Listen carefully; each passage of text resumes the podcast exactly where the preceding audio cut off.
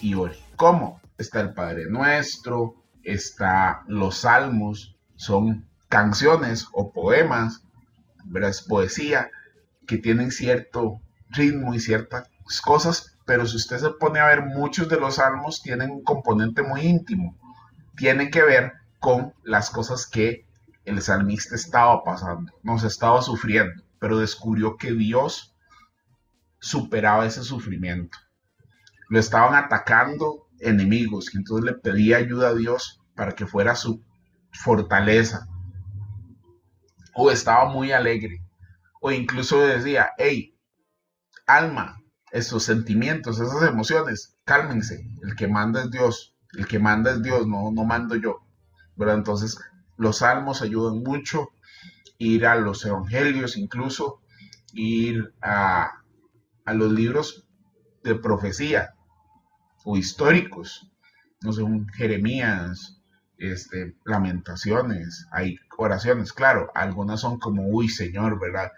de arrepentimiento, de dolor, pero muchas veces pasamos por eso y estamos buscando ahí qué, le pedimos a Dios. Hay una también que es muy cortita y, se volvió como muy famosa de moda, que es la oración de Javes. Y esa oración es pidiendo, pidiendo bendición de parte de Dios y pidiendo que el Señor pueda extender el territorio, extender las cosas que se tienen, extender la capacidad y que se halle gracia y favor de parte de Dios. Entonces, hay muchos lugares en donde uno puede encontrar oraciones. Y si no encuentras oraciones, puedes encontrar momentos en los cuales orar, como por ejemplo Esther tenía que presentarse delante del rey y si se presentaba de una mala manera la podían matar. Eh, y todo por tratar de salvar a su pueblo. Entonces ella ayunó, o sea, dejó de comer y puso a ayunar a otros y puso a ayunar y orar, buscar a Dios, buscar es ser más sensibles a escuchar a Dios. Y entonces a partir de ahí poder tomar decisiones. Y lo mejor de todo es que usted cuando va a establecer una relación con una persona, una conversación, usted lo va a hacer en sus propias palabras también. Entonces, a veces usted puede conversar con Dios con sus propias palabras. De hecho, yo casi siempre cuando llego a un grupo nuevo de jóvenes y, estamos hablando acerca de la oración, yo siempre hago muchas repeticiones de cosas. Yo les digo, ok, bueno, cuáles son sus peticiones de oración, acciones de gracias o si tienen algún testimonio que contar, porque a mí me gusta orar por, por los jóvenes. Entonces siempre doy clases, les digo, voy a predicar o voy a dar una enseñanza y, pregunto exactamente lo mismo y me lo llevo anotado y yo continúo orando por eso. Pero además de eso, les pido que por favor mantengan esas peticiones en oración ellos y que puedan orar en su lugar secreto y con sus palabras. Y de vez en cuando, cuando estamos orando entre todo el mundo, le digo, bueno, Señor, gracias por todo. Bueno, Mae, gracias. Y todo el mundo, ¡Ah! le dijo a Dios, Mae. Dios mío, ¿verdad? Y otras veces no uso el Mae, dependiendo de la, del, contexto y los jóvenes que tengo, ¿verdad? Decir, digo, qué bueno, bro, gracias, ¿verdad? Hablando de Jesús. O bueno, gracias por eso. Y, la gente se asusta, ¿cómo de pasar de Señor estimadísimo, elevado a... Tampoco estoy diciendo que hay que, que ser igualados, ¿verdad? Y que entonces, porque Dios es Dios, es Dios, merece todo el honor, toda la honra, todo el respeto posible, pero conforme usted pasa tiempo con el Señor, el Señor le permite que usted lo llame de alguna manera. Por eso hay cualquier cantidad de diferentes nombres para referirse a Dios proveedor, hacedor, sanador, etcétera, porque son reflejo de la relación de esas personas con Dios, porque vieron a Dios de esa manera. Hasta Jesús dijo, bueno, cuando usted pueda estar con Dios y todo, y usted es redimido por Él y pagado por Él, tiene la posibilidad de ser llamado o de llamar a Dios Abba, ¿verdad? Que muchos han dicho que significa papito o papá, así una manera de cariño para referirse a Dios como un padre, una manera paternal. Pero eso está restringido o está reservado para las personas que se relacionan con Él. Y uno se relaciona con Dios a través de la oración. Y es que es ahí donde, donde vemos cómo podemos tratar a Dios por medio de una oración, ¿verdad? Yo, yo sí me pongo a pensar porque muchas veces escuchamos en el lenguaje coloquial tico, siempre le decimos a Dios tatica, tatica Dios, y tatica es papá, pero, pero creo que, debemos, debemos respetar a Dios por su nombre, ¿verdad? Él es Dios. Él es nuestro papá, nuestro amigo, nuestro hermano. Sí, exacto, pero como sabemos eso de Él, entonces eh, podemos relacionarnos con Él a ese nivel y relacionarnos de verdad. Es muy extraño que usted le diga papito a Dios o le diga algún nombre de cariño cuando usted no se relaciona con Él. O sea, si usted le dice, ay, mi amor, le dice alguien que no sea su novia o su mamá, usted dice, mm, esto está raro. Usted apenas le doy conociendo porque usted me está diciendo mi amor. hay gente que le gusta, que le gusta que le digan así, ¿verdad? Pero es como, esto está raro. ¿Cómo me va a decir de una manera? O, por ejemplo, a mí, mi esposa me dice osito, porque yo soy gruesito, peludo, ¿verdad? Y todo, y abrazo como un oso, según ella y algunos amigos. Pero entonces ella me dice a mí osito, a mí otra persona me dice osito y yo es como, ok, mm, no entiendo quién le dio el derecho para decirme eh, con, con, ese nombre, esa confianza para hacerlo. ¿verdad? Entonces, claro, sí, la gente se asusta cuando yo le digo men o bro a Jesús o a Dios pero es porque no lo hago, insisto, eh, eh, lo uso siempre como ejemplo, no es que yo me refiera a Dios de esa manera todos los días o, o siempre, pero Él no se asusta, eso no hace que Dios sea menos Dios, pero sí me permite a mí entender el nivel que tiene Dios para mí, el nivel de, de confianza que le tengo yo a Dios. Por supuesto, yo le digo, excelentísimo, soberano, reconozco sus capacidades, que es eterno, pero eso no quita que sea mi mejor amigo, mi BFF, ¿verdad? Que sea mi bro, mi compa, mi super amigo, ¿verdad? Tampoco le estoy diciendo, como dicen algunos, que perro, que todo, así, como que, hablan así, como en lenguaje coloquial, así todo, ¿verdad? Y que le, le dicen hasta hijo de, de, lo que sea, ¿verdad? Eh, al otro porque ahí lo está tratando como un, como un buen amigo, ¿verdad? En confianza, que hasta se insultan. No, no, no, no, no, perdón. Dios no, a Dios, con Dios no, no funciona así. Hay que saber el poder de confianza que le podemos tener a Dios. Hay que tener un equilibrio entre tratar a mi amigo, a mi familia a Dios. O sea, Dios es punto y aparte. Eh, Por supuesto, pero el asunto con esto es que no es un tema del nombre. El nombre es importante, o cómo me refiero. Es el tema de cómo me relaciono con él. Si yo le tengo tanta confianza para poderle decir de esa manera o de cualquier manera, quiere decir que tengo la confianza de ser como soy delante de Dios, de no ocultarle nada. Y yo creo que por eso en la Biblia nos dicen montones que David era un hombre conforme al corazón de Dios. Porque David sabía que, hey, se jalaba, jalaba, dice, o oh, se, se daba una torta, se equivocaba, pecaba o algo así, y de una vez podía ir donde Dios, a los brazos, correr literalmente a los brazos de Dios, por la confianza que tenía de decir, me equivoqué, me equivoqué, perdón, no lo quiero volver a hacer, ayúdeme, déme la fuerza para no volverlo a hacer. Pero a nosotros se nos educó a todo lo contrario. ¿verdad? Nos sacamos mala nota y mejor no llega a la casa porque nos van a regañar y nos van a castigar. ¿verdad?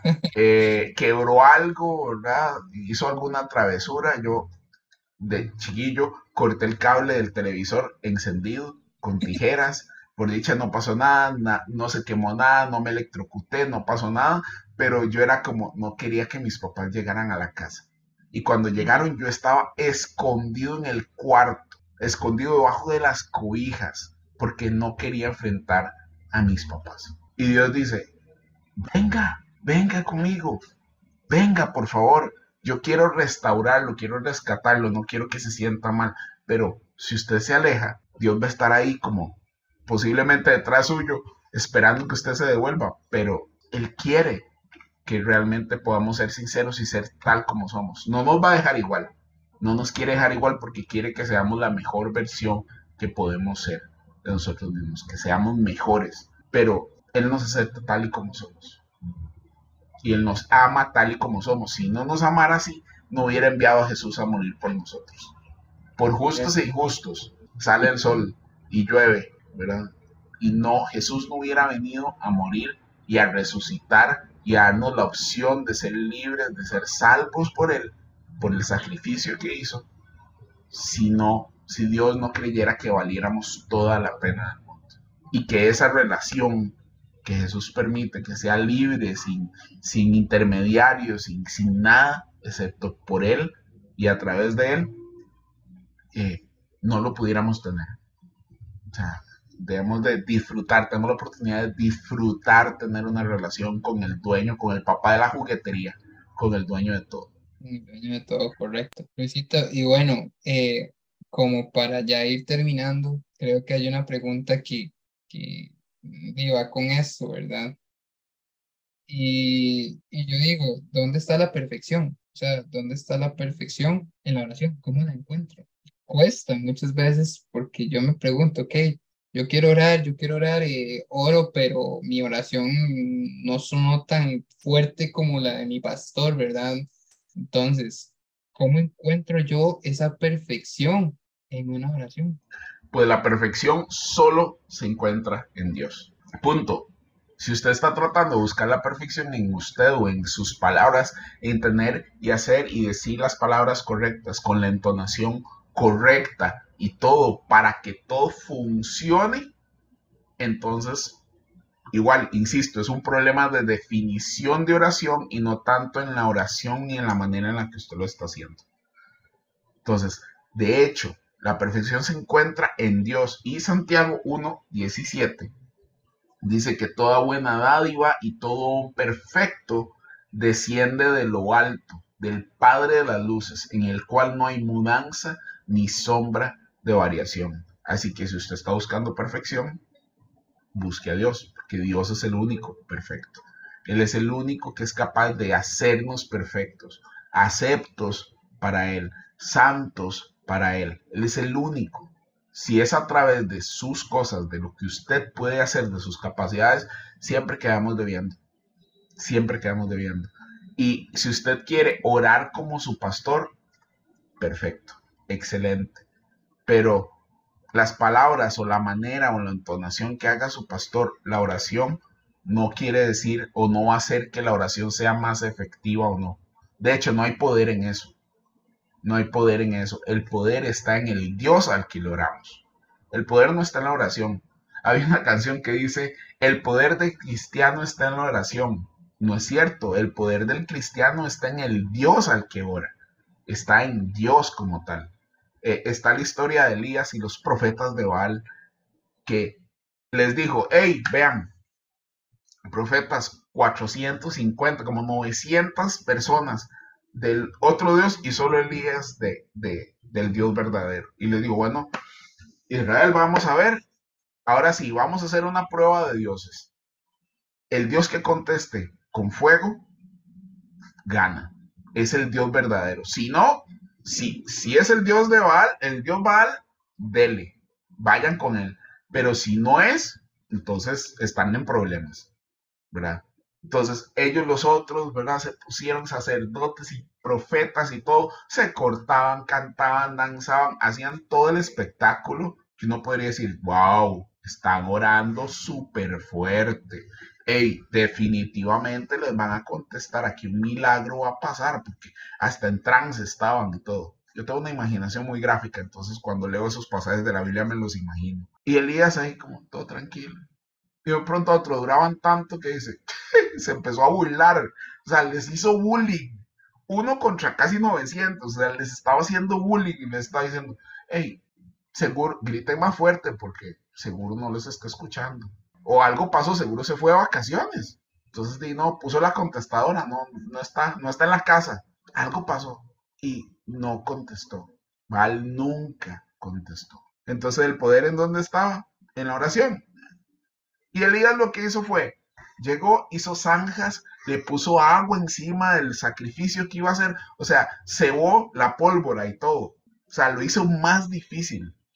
Y no gritó, no levantó la voz. Solo se dice que oró y dijo, Señor, porfa, conteste. Y listo. Una oración sencilla, sin demasiada cosa, con sus palabras para demostrar que era Dios verdadero. Y Dios, una bolita de fuego cayó y consumió todo el sacrificio que estaba preparado y hasta el agua que había en una zanja, porque habían empapado eso. O sea, imagínense el poder del Dios al que oró Elías versus el poder de la supuesta oración que estaban haciendo los profetas. No, el poder no está en oración, el poder está en el Dios en el que usted ora. El poder no está en usted, el poder está en su hermano mayor que viene a pelear por usted, en Jesús. Correcto, Recito. Y, o sea, también devolviéndonos al principio, cuando vos hablabas de, de los discípulos, cuando, cuando ellos fueron y, le dijeron a Jesús, Jesús, ¿cómo puedo orar? Más de uno de nosotros como líderes de jóvenes o los que quieren llegar a comenzar a ser líderes de jóvenes, recito, llegan donde la persona ya que es pastor de jóvenes o ya sea pastor ya de la iglesia en general, ¿verdad? Eh, la persona que quiera llegar a servir dice, pero es que yo sé de planeación, yo sé de, logística y demás, pero yo no me la juego agarrando un micrófono y orando.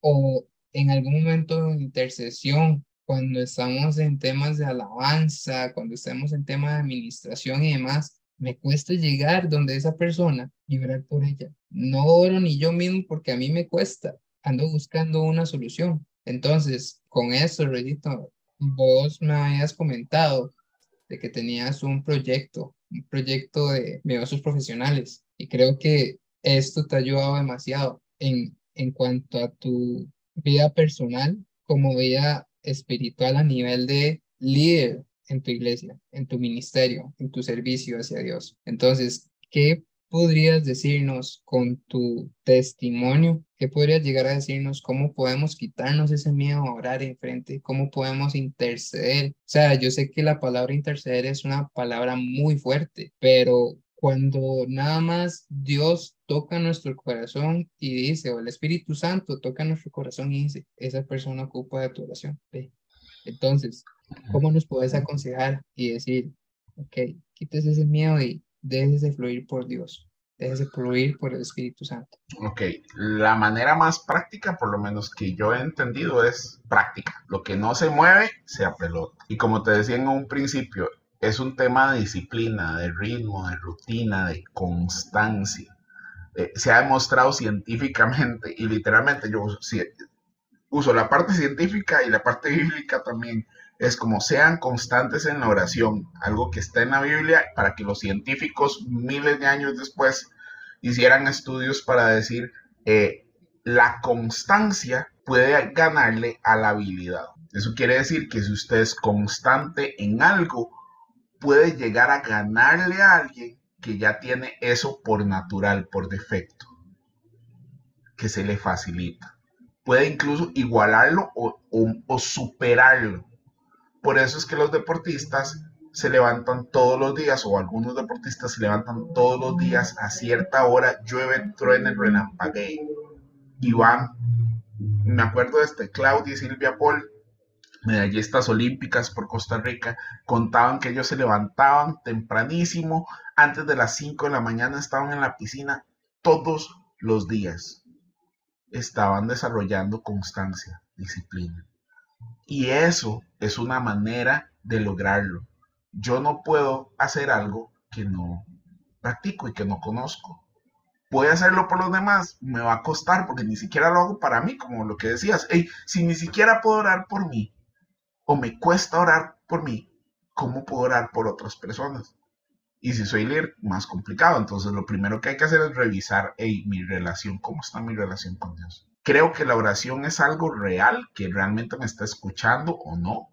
Y a partir de ahí entonces se trabaja. ¿Cómo? Con la constancia principalmente. Y no constancia de hacer algo, no sé, extremadamente volado de orar una hora. Yo, a mí me cuesta orar por una hora.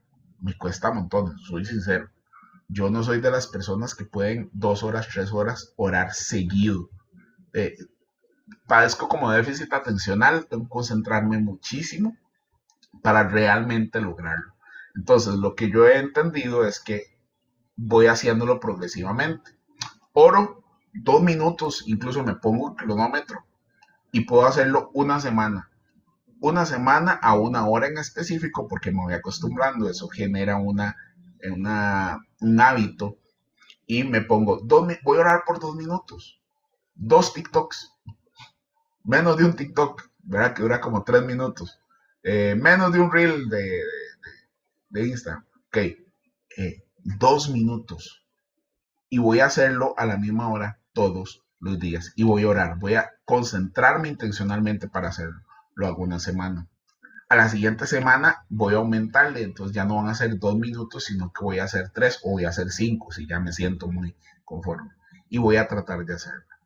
Y voy a llevar incluso a mí me sirve mucho, se me olvidan las cosas, entonces yo las apunto, entonces yo apunto motivos de oración o cosas que quiero decirle a Dios, las apunto en un cuaderno y sigo orando. Dos minutos, tres minutos, cinco minutos, paso a siete minutos. Cuando me doy cuenta ya puedo hacer diez minutos, puedo hacer quince minutos, incluso una hora de oración con temas distintos, diversos y demás. No sé cómo la puedo tomar de base, el tomar de base el Padre Nuestro las diferentes cosas por las cuales Jesús estuvo orando.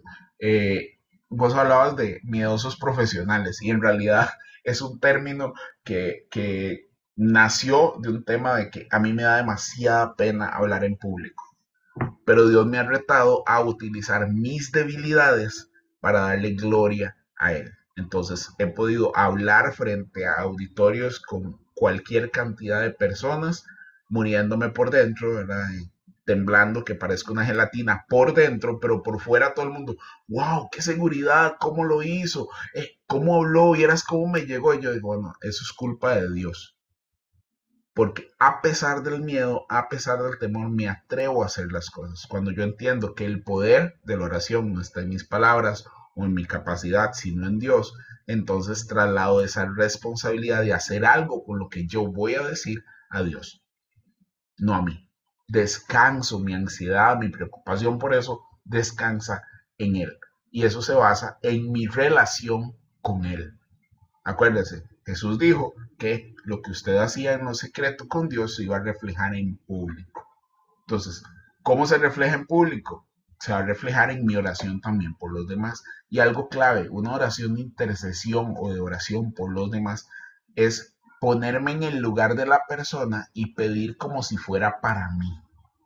Muchas veces yo sé qué pedir, qué es lo que yo quiero y cómo lo quiero, y la intensidad, si lo quiero mucho. Así que cuando yo oro por una persona, mi clave es, voy a orar por esta persona como si estuviera pidiendo algo para mí. Y yo quiero lo mejor, yo quiero que las cosas se den de la mejor manera, voy a pedirlo así. Y entonces, ¿cómo oro? Y si no sé orar, pues la Biblia y eso quiere decir que tengo que hacer mi tarea, tengo que leer la Biblia, tengo que conocer la Biblia, tengo que conocer las palabras de Dios y orar las palabras de Dios. Así de sencillo. ¿Qué le puedo decir a una persona? Nada. Que si no tiene algo y Dios no le dio algo, no le diga nada, pero esté ahí, esté presente. Tenga la actitud de ser sensible a lo que Dios posiblemente quiere decirle a usted para que le diga a esa persona. No porque Dios les guste jugar teléfono chocho, sino porque Dios también habla a través de las personas. Por eso existieron profetas, si no, no existirían. Por eso hasta permitió que un burro hablara para dejar cosas claras. Alguna, algún ejemplo así como muy práctico, permite que hasta las piedras hablen permite que el universo, que las estrellas, que las montañas le adoren. Si puede hacer eso con, él, con la naturaleza, con objetos inanimados, que diríamos, ¿qué no puede hacer con nosotros? Así que es querer dejarse usar. Y sobre todo, algo que es clave en la oración, es la obediencia. Y no nos gusta obedecer. Si nosotros obedecemos a Dios, Él se encarga del resto de poner las palabras, de decir las frases. Yo he tenido tantas experiencias de gente que me dice, es que usted me dijo algo en una oración y yo, yo dije algo tan inteligente. Algo con, esa elocuencia y con ese, salió de mí, de verdad. No lo puedo creer y yo entonces entiendo que no es porque yo soy muy carga y soy muy capaz o soy muy elocuente o muy carismático o muy capaz de decir las cosas lo mejor posible para no aburrir a la gente, sino que es Dios trabajando a través de mí. Y hay algo clave, hay un pasaje que es uno de mis pasajes favoritos que dice que, parafraseado en, en Roy 3.16, que dice que Él no puso su excelencia, su poder, su gracia en vasos de oro y con brillantes, sino que las puso en vasos de barro, para que el poder de la excelencia sea de Dios y la gente pueda apuntar hacia Dios y no hacia nosotros. Así que yo entiendo que soy un vaso de barro. Yo entiendo que soy el burro en el que Jesús se montó y que todo el mundo celebraba eh, y, que, y que estaba, eh, y que el burro seguro decía, uy, qué cargas, nunca me habían recibido tan bien, pero el que estaban recibiendo era el rey de reyes y señor de señores que estaba encima de él, no el burro. Tampoco me están celebrando, están esperando que sea yo el que hable, están esperando que sea Dios el que hable a través mío y tengo que disponerme a obedecer, tengo que estar dispuesto a escuchar y decir solo lo que Dios quiere que diga, no lo que a mí se me ocurra, ni lo que las emociones me muevan a decir, sino lo que es. Y la clave siempre va a ser para que usted ore por otros, para que usted agarre un micrófono y eso revolucione y haya un avivamiento como hubo hace poco en Estados Unidos no tiene que ver con las cosas espectaculares, tiene que ver con su obediencia, con su disposición y sobre todo con su relación personal con Dios. El resto se va a reflejar. El resto se va a reflejar.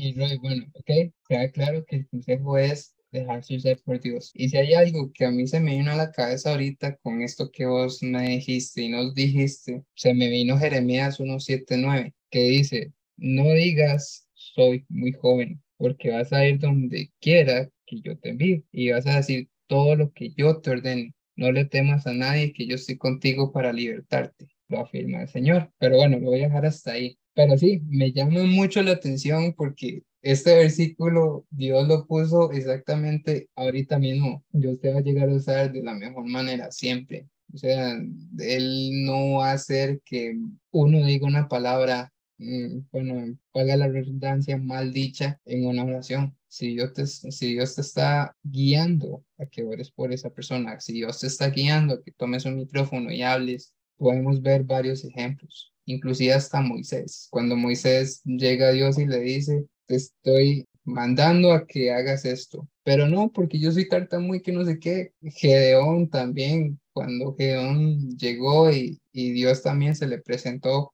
él dijo, no, porque yo soy débil, o sea, ni siquiera tengo un ejército y, mis amigos son muy pocos. Es que Dios nos, no, no ocupa mucho.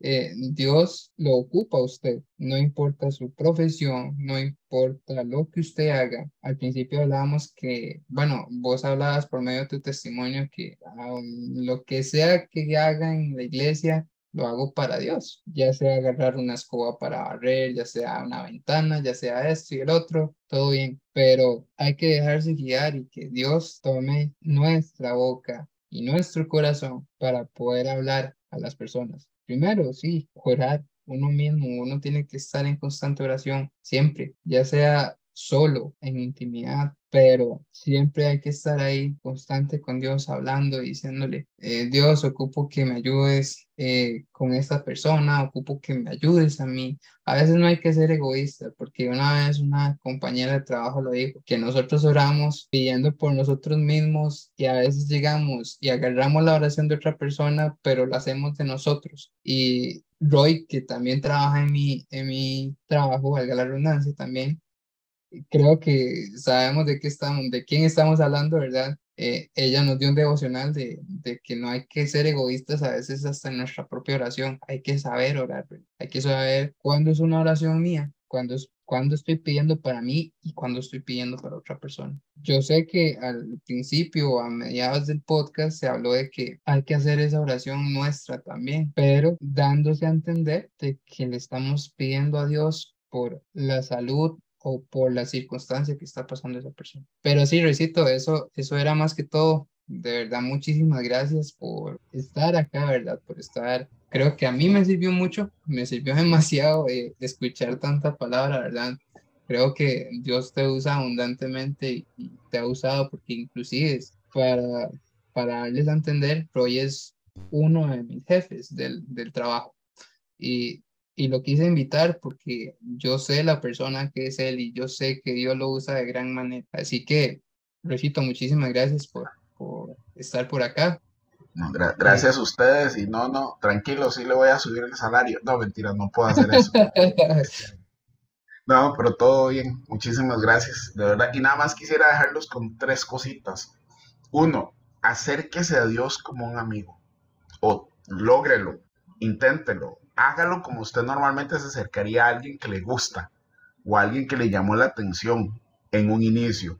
Pero ya después la relación puede ir más allá. Dos, dé espacio para que Dios le hable hable a su corazón, le responda. No haga esas oraciones monólogo que dejamos a Dios con la palabra en la boca, con la respuesta para nosotros, para las peticiones, para las cosas que le dijimos en la boca, porque estábamos muy apurados nada más diciéndole lo que necesitábamos. Él lo conoce, Él sabe lo que tenemos necesidad antes de que siquiera nosotros hablemos o digamos algo.